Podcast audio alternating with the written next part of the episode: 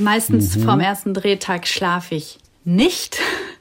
Und das Ganze potenziert sich ins Unermessliche, wenn ich jetzt zum Beispiel eine Riesenszene vor mir habe. Talk mit Tees. Marie Zielke war in zahlreichen Rollen in Kino- und Fernsehfilmen zu sehen. Zu ihren Fernsehprojekten zählen Bella Block, Krupp, eine deutsche Familie oder auch die Telenovela Eine wie keine. Da hatte sie die Titelrolle. Und zwischen 2015 und 2019 hatte sie eine durchgehende Rolle in der ZDF-Serie Bettys Diagnose. Im Kino haben wir sie gesehen, in Doris Stories Bin ich schön, in Lambok oder auch in Der Schrei des Schmetterlings, in dem sie eine krebskranke junge Frau spielt. Sie hat in Independent-Filmen genauso gespielt wie in einer Soap. Jetzt ist sie zu sehen in einer Episodenhauptrolle in der neuen Staffel Lena Lorenz. Und dann gibt es auch noch ein ganz besonderes Projekt, das sie unterstützt. Erstmal Hallo in die Nähe von Hannover. Hallo. ist ja auch ganz selten, dass jemand, der auch im Schauspielbereich auch wirklich so, so aktiv ist, dass der irgendwo in Niedersachsen zu Hause ist. Wie bist du da eigentlich hingekommen?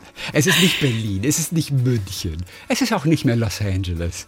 Wie bist du nach Niedersachsen gekommen? Ist ja fast aufs Land.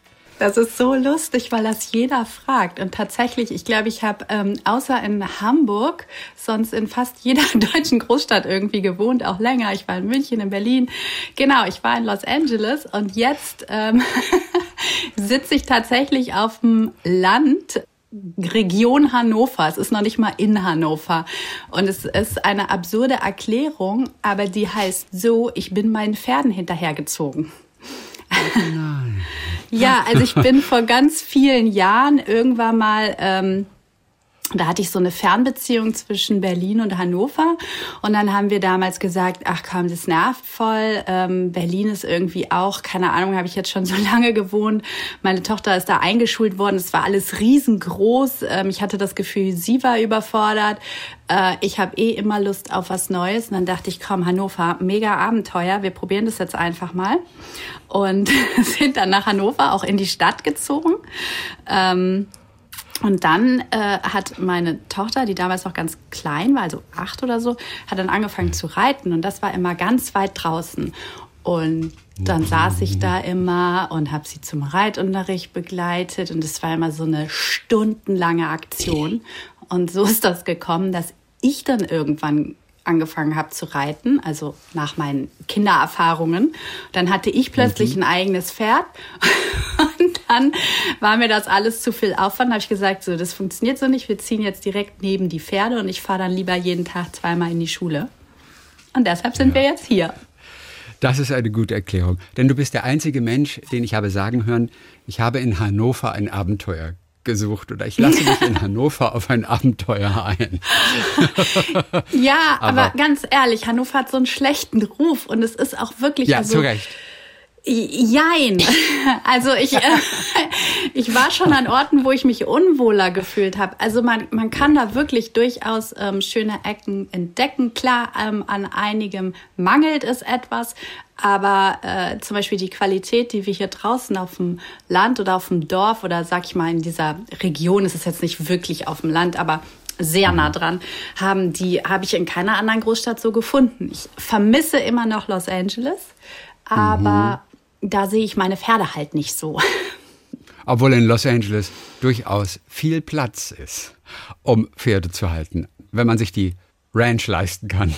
Ja, aber man müsste das Pferd erstmal rüberfliegen und da mhm. sehe ich zumindest bei meinem schon große Probleme auf mich zu kommen. Ich weiß gar nicht, wie man das macht. Manche Pferde werden ja durch die Welt geflogen, weil sie natürlich an Turnieren oder sowas teilnehmen. Die werden dann beruhigt, die werden sediert, oder? Damit sie da halbwegs stillhalten. Genau, die werden ähm, sediert.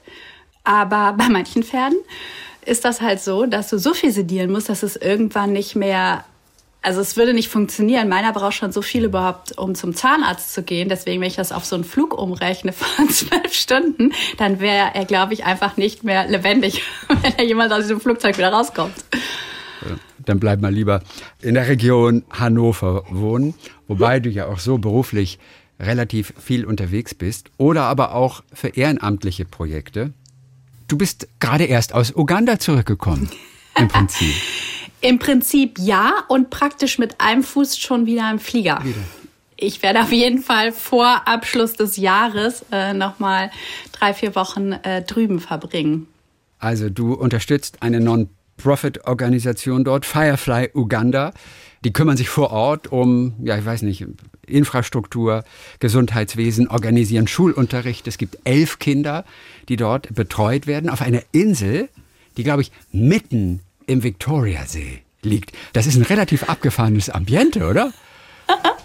ja, ja, manchmal nimmt das Leben so unfassbar interessante Wendungen. Und wie gesagt, ich bin sehr abenteuerlustig. Auf der anderen Seite bin ich der größte Schisser von allen. Ähm, also ich komme mir praktisch permanent selbst in die Quere. Und ähm, ja, es ist, es ist äh, eine, ein unglaubliches Ambiente. Wir sind tatsächlich eine der größeren Inseln im Viktoriasee, ähm, Bugabar Island. Und ähm, mhm. je nach Corona-Auflagen ist es ähm, schwer oder extrem schwer, die Insel zu erreichen und zu verlassen. Warum ist es schwer, die zu erreichen? Weil keine Schiffe fahren oder was? Ja, genau. Also die Anreise ist interessant, um es mal so auszudrücken. Man fliegt über Amsterdam oder Istanbul. Das ist eigentlich eine ähm, super Flugverbindung. Also hat mir großen Spaß gemacht, hat reibungslos funktioniert. Dann landet man in Entebbe und ähm, ist also praktisch erstmal auf dem Festland. Und von da ähm, kommt man dann mit dem Schiff weg. Aber als ich zum Beispiel das letzte Mal da war, ähm, war kaum einem Boot oder Schiff erlaubt, überhaupt zu fahren. Das heißt, du brauchst, ähm, du konntest dich praktisch gar nicht bewegen. Eigentlich durftest du noch nicht mal zu zweit im Auto sitzen, so ungefähr. Du brauchtest für alles einen Passagierschein. Du brauchst besondere Fahrerlaubnisse, wenn du mit dem Boot übersetzen willst. Und ich bin extrem seekrank, muss ich dazu sagen. Und ähm, wenn man sich jetzt so vorstellt, Viktoriasee, es klingt eigentlich so friedlich, aber der ist mhm. riesig und da sind auch teilweise echt hohe Wellen und ähm, Seegang. Und ich war dann ähm, bei der ersten Überfahrt, glaube ich, siebeneinhalb Stunden auf dem Boot und das ist so ein größeres Holzboot. Also ich hatte schon die Deluxe-Version, weil wir hatten so ein kleines Sonnendach. Mhm. ähm, und es ist unglaublich, was die auf diesen Booten transportieren, was darauf geht. Also es ist es alleine diese Anreise war ein unfassbares Abenteuer. Was transportieren die denn auf diesen Booten alles? Also alles. Äh, natürlich jeder jeder bringt erstmal ähm, Essen und alles Mögliche mit, was man so für den Alltag braucht. Weil man fährt mit diesem Boot ja auch nicht auf seine Insel nur, sondern man hält mhm. bei allen größeren, kleineren Inseln, die auf dem Weg liegen. Ach, das ist teilweise Benzin, das sind ähm, Tiere. Ich habe ganze Kühe gesehen, die verladen wurden. Die werden praktisch da so reingeschubst. Das ist, wenn man das das erste Mal sieht, wirklich gewöhnungsbedürftig. Ähm, aber denen geht's gut. Motorräder. Ich habe ich hab noch kein Auto gesehen, aber ähm, riesige Motorräder, weil die da ja auch alle mit ihren kleinen Boda Bodas fahren. Dann, wir hatten zum Beispiel auf unserem einen riesigen Wassertank für unsere neue Filteranlage. Einen riesigen Tank, der mit zu uns auf die Insel gekommen ist, den irgendwie zehn Leute zusammen transportieren und man denkt sich, es kann doch nicht sein. Wie kann dieser Tank, ich habe davon auch ein Foto, auf dieses kleine Boot gehen? Aber es funktioniert alles. Mehrmals im Jahr bist du dort drüben, wenn es geht. Du hast da natürlich Dinge, die dir einfach etwas geben, die dich bereichern. Was hast du letzte Woche oder in den letzten Wochen, als du das letzte Mal da warst? Was hast du gemacht zum Beispiel? Was hast du dort erlebt? Was ist deine Funktion? Was sind die Begegnungen, die, die du in deinem Herzen trägst? Also zum einen ähm, habe ich eine Beziehung dort. Ich unterstütze also tatsächlich ähm, meinen ähm, Freund und Partner der hat diese Organisation gegründet vor vielen, vielen Jahren. Ähm, ist äh, ursprünglich kommt er aus Australien, lebt seit äh, 30 Jahren in Afrika und seit ähm, 2016 hat er eben diese ähm, Organisation, die ursprünglich wirklich als reine Umweltorganisation gegründet wurde. Aber wie das so ist in Afrika, jeder, der da war, kennt das bestimmt. Es passieren einem so viele Begegnungen jeden Tag ähm, mit Menschen, die Unterstützung brauchen, mit äh, Tieren, die Unterstützung brauchen, dass diese reine Umweltorganisation eben zu einem sehr, sehr großen Projekt geworden ist. Und so ist dieses Camp auch für diese Kinder entstanden. Also nicht nur Kinder, wir haben auch Tiere auf der Insel.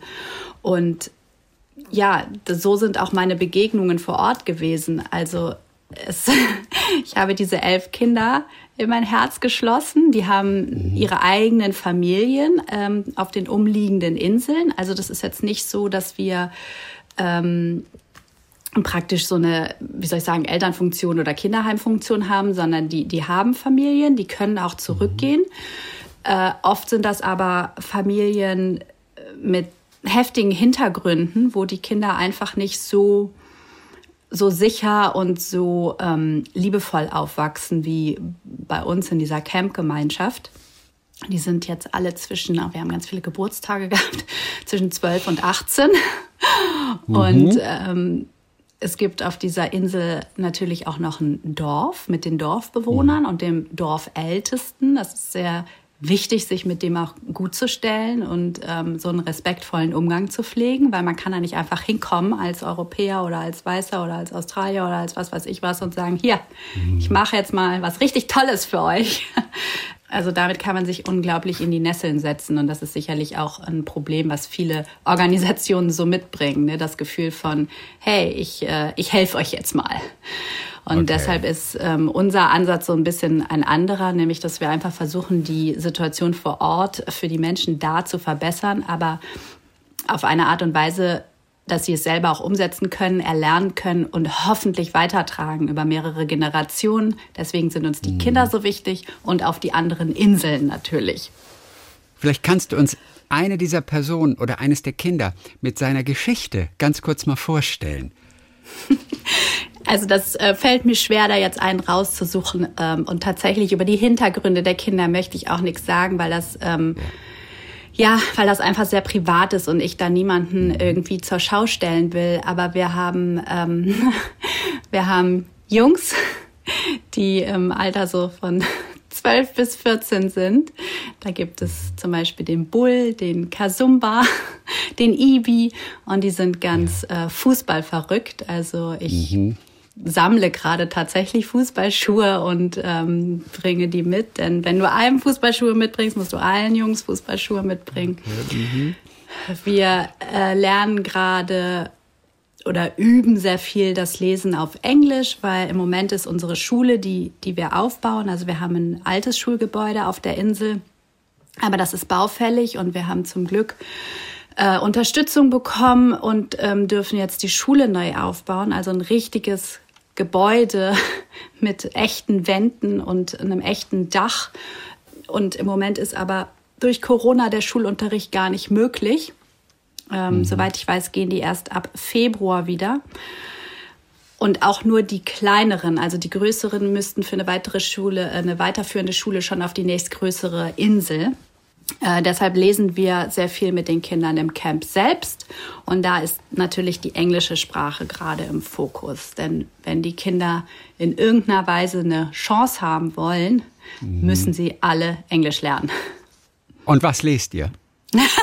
das, ist, ah, das ist ganz unterschiedlich. Also äh, jedes Kind hat praktisch äh, oder darf sein Lieblingsbuch mitbringen. Und dann lesen wir daraus. Das sind teilweise ah, so ja, auch so Geschichten, die ich mit meiner Tochter früher gelesen habe, über irgendwelche Farm Animals und ähm, also ganz, ja, ganz hübsch. Und äh, natürlich Harry Potter ist äh, wahnsinnig im Rennen bei den äh, größeren, mhm. äh, ist aber schon relativ anspruchsvoll zu lesen. Also ich habe die selber alle auf Englisch gelesen und ich, ähm, mhm. da, da muss man schon echt gut dabei sein. Also wir fangen mit einfacherer Lektüre mhm. an. Wir versuchen Mathe aufrechtzuerhalten. Auch das ist ein Riesenthema bei den Kindern. Ne? Also Englisch sprechen und man braucht Mathe. Mhm. Äh, ich bin froh, dass ich da mit meinem kleinen Wissen sowieso weiterhelfen kann. Mhm. Aber klar, wir sind immer äh, froh, wenn wir Volontäre haben, die gerade was so Schulausbildung und so angeht, viel mithelfen können. Na, dann ist ja kein Wunder, dass du mehrmals im Jahr dahin reist. Also einmal, weil es mit den Kindern so toll ist, aber auch, weil dein Partner natürlich vor Ort ist. Hast du durch den, durch deinen australischen Partner, äh, dieses Projekt erst kennengelernt? Ja, genau. Also ich hatte ursprünglich, wollte ich mich engagieren sozial und hatte aber so ein bisschen meine Fühler ausgestreckt nach Asien Das war aber in den Corona-Jahren extrem schwer. Also ähm, ich hatte mir so Bali ausgesucht, dachte ich arbeite da vielleicht in einem Kinderheim. Mein, meine Tochter ist ähm, im Sommer oft bei ihrem Vater in Amerika für sechs, acht Wochen. Das heißt, mhm. ich habe da immer Zeit und ja, irgendwie bin ich dann auf dieses Projekt gestoßen und äh, es gibt so eine interessante Verwicklung, weil das, weil genau dieses Projekt von meinem alten Gymnasium in Köln unterstützt wird. Und mhm. das ähm, wusste ich gar nicht. Das war für mich so ein Zufall oder ich glaube ja nicht an Zufälle, also so ein Zeichen, dass ich dann gesagt ja. habe, okay, das ist mein Weg. ja, so habe ich dann auch den, den Gründer kennengelernt und jetzt ist es, ja, ja, es ist verrückt, dass einfach dieses Humboldt-Gymnasium ähm, mhm. praktisch meine oder unsere Unterstützer auf der deutschen Seite sind. Mhm. Und äh, wir praktisch vor Ort in Uganda, also diese ganze ähm, Organisation ist praktisch registriert in Uganda und wir haben aber hier auch in Deutschland, in Köln, einen deutschen Verein ähm, mhm. mit ehemaligen äh, Schülern vom Humboldt und teilweise auch noch Schülern, die tatsächlich auch gerade hingehen und die unterstützen uns. Und da kommen natürlich auch viele Volontäre zu uns, wobei wir auch sehr aufgeschlossen sind für alle anderen, die gerne uns besuchen möchten. Jetzt hast du dein Gymnasium angesprochen, äh, das Humboldt-Gymnasium. Da bist du auch in der Theatergruppe gewesen damals, ne? als, als Kind von, von, von ja, einer Schauspielerin. Dein Vater ist Theatermann, Theaterregisseur auch. Du bist dort letztendlich beim Schultheater entdeckt worden von einem Castingagenten. Nun verirren sich eigentlich Castingagenten sehr, sehr selten nur in irgendwelche Schulaufführungen. Äh, wie ist das passiert? Also, ja, ich muss mich mal zurückerinnern. Ich, ich, ich habe damals, also ich weiß es gar nicht, ich war schon mal irgendwie als Kind in so einer in so einer Künstlervermittlung oder so. Also ich hatte, glaube ich, recht früh den Wunsch geäußert, habe auch mal die ein oder andere Werbung gemacht für Fahrradhelme mhm. oder sowas. Also ganz absurd. Und dann kam dieses Theaterstück. Das war Mädchen in Uniform und das ist, glaube ich, mal verfilmt worden mit Romy Schneider ich hatte irgendwie den Ehrgeiz, ich wollte unbedingt die Hauptrolle spielen. Ich wollte die Hauptrolle oder gar nicht mitmachen. Unsere Lehrerin, meine Französischlehrerin, Frau Feike war das, die war sehr streng in der Auswahl und wir mussten richtig vorsprechen für diese Rollen. Und ähm, ja, meine Mutter hat mich damals dann vorbereitet. Das lief mehr oder weniger gut, wie man halt so mit seinen Eltern arbeitet. Okay, gab es ein bisschen Zoff oder was? Bei der Vorbereitung? Du wolltest naja. anderes, als sie wollte? Sagen wir so, sie ist auf jeden Fall sehr, ähm, sie hatte hohe Erwartungen an mich, hohe Ansprüche. Und mhm. ähm, ja, ich habe aber tatsächlich dann auch diese Rolle bekommen. Insofern muss ich nochmal wahrscheinlich Danke sagen. Mhm. Und ähm, das hat mir so wahnsinnig viel Spaß gemacht damals. Das war so eine tolle Arbeit. Und tatsächlich gibt es einen Caster, der damals in Köln immer mal wieder ähm, auf solche Veranstaltungen gegangen ist. Und man muss dazu sagen, vom Humboldt-Gymnasium kommen unzählig viele Schauspielerinnen. Auch, ich glaube, ein mhm. paar Jungs auch, aber Mädels, da sind da eine nach der anderen. Okay. kam aus meinem und dem Jahrgang drüber und drunter hervor. Wie zum Beispiel, wer hat es ja auch geschafft neben dir? Oh, oh Gott, ähm, die Katharina Schüttler ist von meiner ja. Schule, die Mina Tanda ist von meiner Schule, die Wolke Hegenbart ist von meiner Schule. Ähm, wie kommt also, das? Ist da ein Nest oder weil Köln einfach anderes Wasser hat als andere Städte? Liegt im Wasser? Naja, man muss dazu sagen, das Humboldt-Gymnasium ist ein Musikgymnasium und es gibt diesen ja. Musikzweig. Und ich glaube, dass ähm, das Musische und ähm, überhaupt das Talent vielleicht für Musik oder die Begeisterung gar nicht so weit weg äh, vom Schauspiel ist. Und vielleicht mhm. ist das der Zusammenhang. Also. okay. Ja, jedenfalls, da hat mich jemand gesehen, hat mich dann zu einem Casting eingeladen für mm, eine Serie. Und ja, da habe ich dann das erste Mal gespielt. so kam das dann. Damals offensichtlich, also wenn es um die Schauspielerei ging, da warst du noch kein Schisser, der sich immer selber im Wege steht, wie du vorhin gesagt hast. Immer, doch, alles. Ja? Ich habe immer, mir macht alles Angst. Jede Veränderung, jede Herausforderung. Und trotzdem muss ich es irgendwie machen. Das heißt, Wie überwindest du dich? Ich meine, du bist in so vielen verschiedenen Städten, bist du dann irgendwie groß geworden oder bist dorthin gezogen. Du hast sie aufgezählt. Äh, da ist selbst Amerika dabei. Du hast also sehr viel Veränderung in deinem Leben gehabt. Weil das klingt nach sehr wenig Konstanz eigentlich. Du warst also permanent einer Veränderung ausgesetzt. Und inwiefern hat dir das wirklich zu schaffen gemacht? Tatsächlich es sind wirklich, also jede Veränderung im Sinne sogar von ähm, Jahreszeiten stressen mich. Okay. Weil, also, ja, es gibt einfach immer so viele. Ich bin so ein Control-Freak.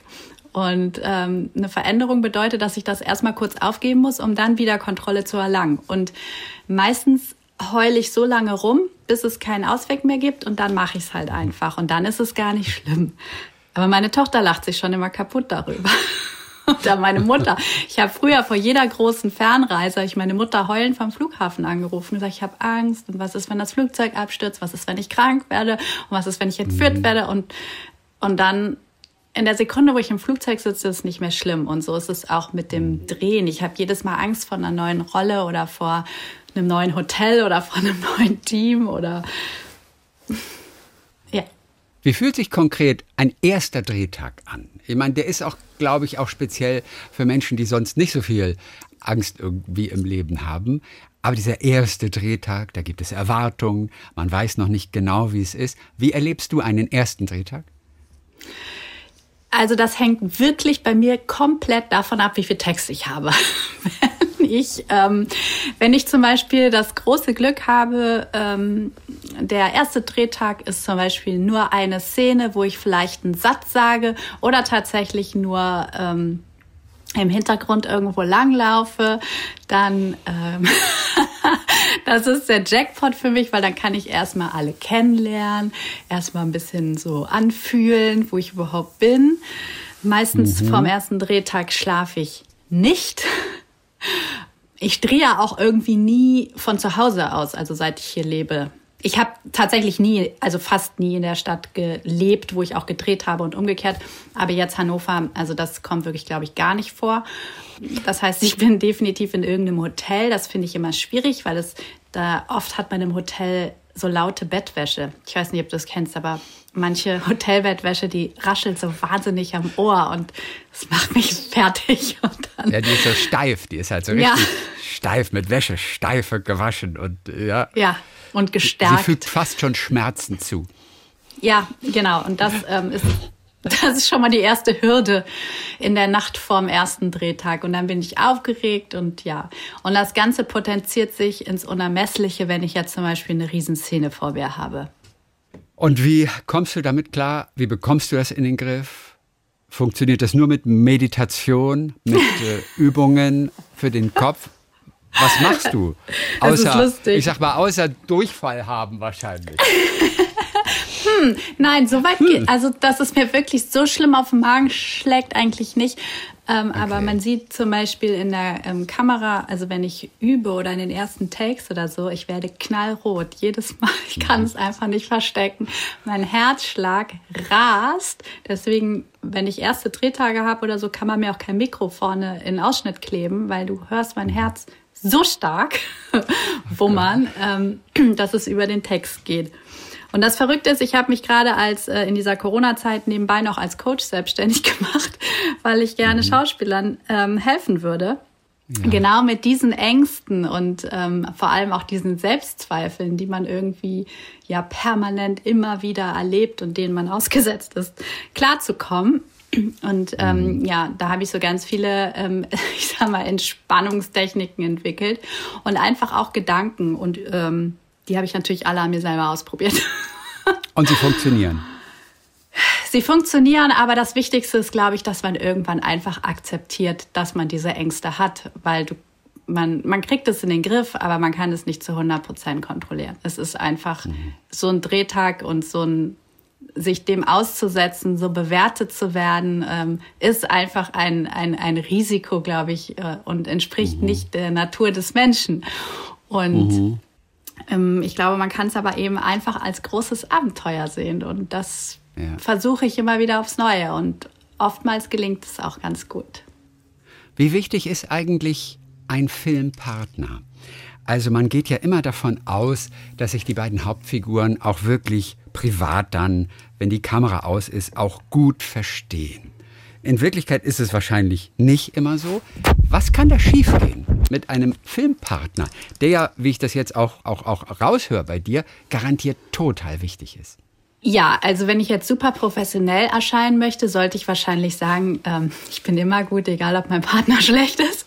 Aber das ja. wäre einfach absolut gelogen. Sicherlich, also ich merke einen starken Unterschied, ob ich mit jemandem klarkomme oder nicht. Dann ist nochmal die Frage, heißt das privat klarkommen oder heißt das schauspielerisch? Weil ich hatte schon Kollegen, die ich überhaupt nicht mochte, die aber mhm. wahnsinnig gut waren und mich dadurch ähm, zu ja, einer ganz anderen Leistung angestachelt äh, haben beziehungsweise wo einfach im Zusammenspiel ganz viel Tolles entstanden ist. Sobald die mhm. Kamera aus war, hatten wir uns aber nicht, nicht irgendwas zu sagen. Und genauso habe ich das mit anderen Kollegen oder Kolleginnen, die wir können reden und gackern und, und äh, sind praktisch wie Freundinnen und dann spielt man und es kommt nichts rüber. Mhm. Das ist immer, ja, Jackpot ist natürlich, wenn du jemanden triffst, den du privat unglaublich toll findest, mit dem du harmonierst und mit, mit dem es vor der Kamera, ja, das ist sowas zwischen absolutem Vertrauen und Herausforderung. Und das das gibt es ganz selten, dass es so auf allen Ebenen stimmt. Ich habe das schon erlebt und äh, dann wartet man irgendwie so sein Leben lang darauf, dass man einfach wieder zusammen einen Riesenfilm drehen darf. Ja, und passiert das jemals, dass du mit dieser Person endlich mal wieder zusammen drehen kannst? Gibt es da einen? Also es gibt jemand, es gibt natürlich Leute, auf die ich warte, äh, die ja. ganz oben auf meiner Liste stehen und dann äh, manchmal ist man ja zuerst im Projekt und versucht dann das so ein bisschen dahin zu steuern. Wie wäre denn der ja. oder die? Nee, ich habe tatsächlich äh, Kollegen wieder getroffen, auch mal nach 10 oder 20 Jahren, aber mit denen, sag ich mal, wo ich so eine ganz große intensive Arbeit schon mal hatte und ja. jetzt dann wieder, da, nee, da warte ich noch. Aber ich wäre bereit. Okay. Auf wen? Wen sollen wir pitchen jetzt heute? Uns hören die Casting-Direktoren, die Produzenten, die hören uns heute Vormittag. Wen sollen wir pitchen? Okay, ich möchte unbedingt wieder mit meinem Marek Harloff drehen. Okay, sehr gut. Was habt ihr zusammen gedreht damals? Der Schrei, der Schrei des Schmetterlings. Und das war der Schrei des Schmetterlings. Ganz, mhm. ganz tolle Arbeit, ja. Mit Florian Lukas, mit dem habe ich aber mhm. auch schon mehrfach was gemacht. Ich würde wahnsinnig gerne hm, Matthias Schweighöfer. Wir haben tatsächlich ja einen total crazy Film in der Wüste gedreht. Es war nicht lustig. Es war keine äh, Romantic Comedy. Es war eine abgefahrene mhm. Zeit und ähm, das war noch bevor so sein super mega Erfolg losging. Insofern, ja. das wäre auch absolut spannend, den mal wieder zu treffen. Was war so schwierig in der Wüste? Das war offensichtlich kein leichter Dreh. Was sind die, die Bilder, die dir sofort einfallen? Sandsturm, Drehstopp. Ähm, okay. Wir wurden von unserer Co-Produktionsfirma, glaube ich, ein oder zweimal ausgeraubt. Mhm. Ähm, ich war so schwer krank wie, glaube ich, noch nie in meinem Leben. Ich, ich äh, wusste zwischendurch nicht, ob ich noch lebe oder schon tot bin. Das äh, alles mitten in der Wüste. Also da ist nicht irgendwie mal eben in die nächste Großstadt fahren oder so. Mhm. Also richtig ähm, mit, mit, mit Fieber. Beduinen, die vorbeireiten und dir ein feuchtes Tuch auf die Stirn drücken. Ganz ehrlich, ich kann mich an diese Zeit kaum erinnern. Ich muss so wahnsinnig hohes Fieber gehabt haben. Ich, ich mhm. weiß, dass ich manchmal aufgestanden bin, weil ich auf Toilette musste und bin auf dem Boden wieder aufgewacht, weil ich ohnmächtig geworden bin. Also es, ich weiß bis heute auch nicht, mhm. was ich hatte. Aber es, es war nach einer Woche vorbei oder so. Es ist unglaublich so eine lange Zeit. Also es waren, glaube ich, sechs Wochen mit einem Team so zu reisen also das, ähm, das fand ich toll. Wir, wir waren ständig unterwegs, ständig ein anderes Hotel, ständig eine, eine andere Gegend und überall gab es eine neue Herausforderung. Also das war abgefahren. Solche Drehs muss man natürlich machen, wenn man eine Independent-Ikone werden möchte wie ich mal gelesen habe von dir. Die Independent-Ikone. Ich fand cool. den Ausdruck so schön. ja, ich auch. I like. Aha, okay. I like, ja. Okay, das klingt. Und ihr seid tatsächlich ausgeraubt worden? Also die haben euch, euch das Geld irgendwie da nee, ich glaub, die haben, oder? Nee, nee, die sind in unser Produktionsbüro oder so eingebrochen. Und ich glaube, unsere, ähm, ich weiß nicht, ob unser Geld weg war oder unsere Kameras oder unser Equipment oder so. Mhm. Also es war auf jeden Fall, ist es ein oder zweimal vorgekommen. Also es war wirklich ein Dreh mit vielen Hindernissen. Dreharbeiten haben immer so ihre eigene Geschichte. Wenn du jetzt an die Dreharbeiten zu Lena Lorenz denkst, da bist du aktuell zu sehen, auch in der Mediathek natürlich noch zu sehen. Zerbrechliches Glück heißt die Folge. Du spielst eine Frau, deren Mann eine Affäre hat mit, mit einer anderen, auch ein Kind mit ihr, das dürfen wir schon sagen, das wird ja relativ früh klar. Was war für dich bei diesen Dreharbeiten, bei dieser Rolle, was war für dich die Herausforderung? Wofür hast du diese Dreharbeiten in Erinnerung? Das war der ähm, erste Film, den ich so richtig unter Corona-Bedingungen gedreht habe. Mhm. Das alleine war für mich eine große Herausforderung, weil ich sehr, ähm, ja, ich bin mit meinen Kollegen immer sehr nah und nehme immer sehr viel so beim Spielen auch an Körperlichkeit ab. Und ähm, plötzlich heißt es so, ey, stopp, stopp, nicht zu nah, ihr müsst wieder auseinander.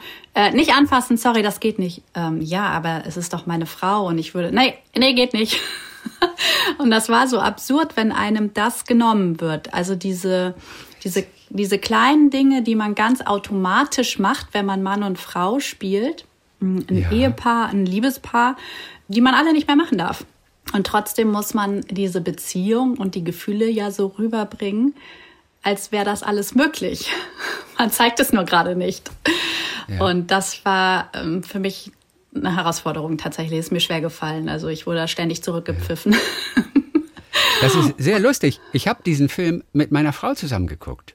Und die sagte, die küssen sich schon wieder nicht. Die küssen ja. sich nie. Kein einziges Mal. Die sind irgendwie ein, ein Paar oder. Aber es ist ganz komisch. Die küssen sich nicht. Und jetzt weiß ich ja. warum. Ja, also das finde ich auch komisch. Es gab mehrere Momente, wo wir dachten, also man muss ja jetzt nicht rumknutschen, aber mhm. ähm, so ein Kuss auf die Stirn oder mh, mm, irgendwie sowas hat, hat einfach gefehlt. Das wäre jetzt drin gewesen. Also es, es, es ging sogar so weit, dass es gibt so eine Szene, wo wir, wo mein Mann mich zum Auto begleitet, bringt und es ist eine, eine Situation, wo er mich natürlich ganz festhalten wollte und ähm, stützen und, und bei mir sein wollte. Es ging nicht. Wir durften nicht. Und ja, das ist verrückt, wenn man dann plötzlich überlegt, gut, aber wie stellen wir das denn da? Also übergehen wir das einfach oder versuchen wir es irgendwie anders sichtbar zu machen? Also ja, das war für mich ähm, etwas, was ich mit diesem Film verbinde, die tatsächlich ja. die Corona-Bedingungen. Und ich hätte Und, gedacht, äh, man ist längst raus aus dieser Phase, also auch schon im letzten Sommer, dass ja alle sind ja quasi jeden Tag getestet, dass man dann auch eine Kussszene spielen kann. Und ihr wart ja auch vermutlich schon geimpft? Nein, bei den Dreharbeiten gab es noch keinen Impfstoff. Das heißt, das Risiko war natürlich deutlich größer. Dann versteht man es natürlich auch. Dann, ja, es, es, äh, es gab noch keine Impfung. Also jetzt ist es so, ähm, doppelt geimpft Status, ähm, den mhm. geben wir als Schauspieler inzwischen mit an. Das ist ein Kriterium, mhm. was wichtig ist für die Besetzung. Aber damals gab es das noch nicht. Klar, wir wurden ständig getestet, auch nicht jeden Tag, aber ähm, es waren sehr, sehr enge Raster. Ähm, mhm. Trotzdem gab es auch immer mal wieder bei irgendwelchen Produktionen Drehstopp wegen einer Infektion. Und deswegen war natürlich die, die Angst auch permanent da, dass irgendwas passieren könnte, gerade wenn du so wechselnde Schauspieler hast. Ne? Also ich war, glaube ich, wirklich vor Ort, aber du hast natürlich jetzt gar nicht in unserer Produktion, aber auch in anderen ähm, oft so viele Episodenrollen, die ständig von woanders kommen und dann und da ist natürlich immer die Frage, wenn die nur so und so viele Tage am Set sind, da hast du schon ein gewisses Risiko, weil der Wechsel einfach mhm. sehr hoch ist. Das war sehr sehr spannend und natürlich erinnere ich mich an diese wunderschöne Landschaft an die Berge. Ich bin eigentlich Oder? eher so der Meermensch, aber das ist Im schon Berg schön. Im Berchtesgadener Land, ja. Berchtesgadener Land, da unten in Bayern an der Grenze zu Österreich. das ist schon schön da, ne? Da dreht man gerne. Das ist wirklich schön. Es war ähm, auch natürlich die perfekte Jahreszeit. Durch Corona war relativ wenig so Tourismus vor mhm. Ort. Ja, es war eine angenehme Zeit. Und du hattest auch nicht so viel das Baby, das immer geschrien hat äh, in deinen Szenen. Denn wenn man diesen Film guckt, das, das geht einem schon als Fernsehzuschauer, geht einem das schon äh, an, an, an die Nieren tatsächlich.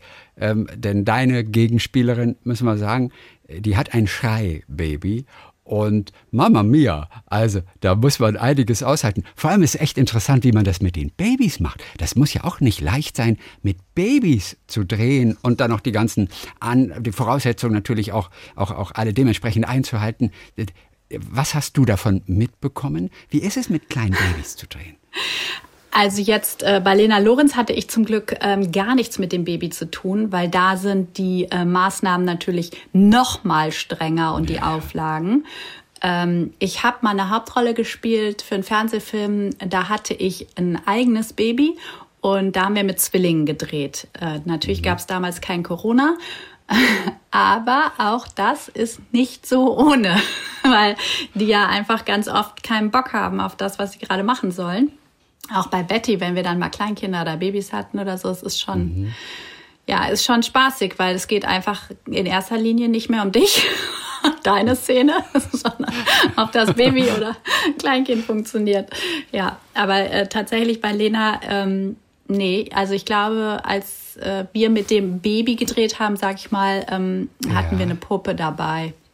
Das, du hast dann immer mit einer Puppe. Das hat man wiederum nicht gemerkt denn du hast ein paar Szenen, wo auch das Schreibaby da ist.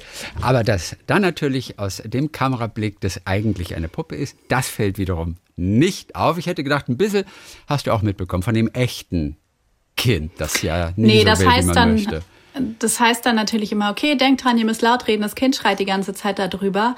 Aber klar, auch aufgrund von Corona wird dieses Kind wirklich nur in den Szenen eingesetzt, wo es absolut nötig ist und nicht für okay. uns zum Spielen, ja. Du hast diesen einen Film, der auch immer wieder genannt wird, angesprochen vorhin, auf den du natürlich auch besonders stolz bist, Der Schrei des Schmetterlings. Da spielst du eine, eine Todkranke. Das ist natürlich eine ganz extreme Rolle.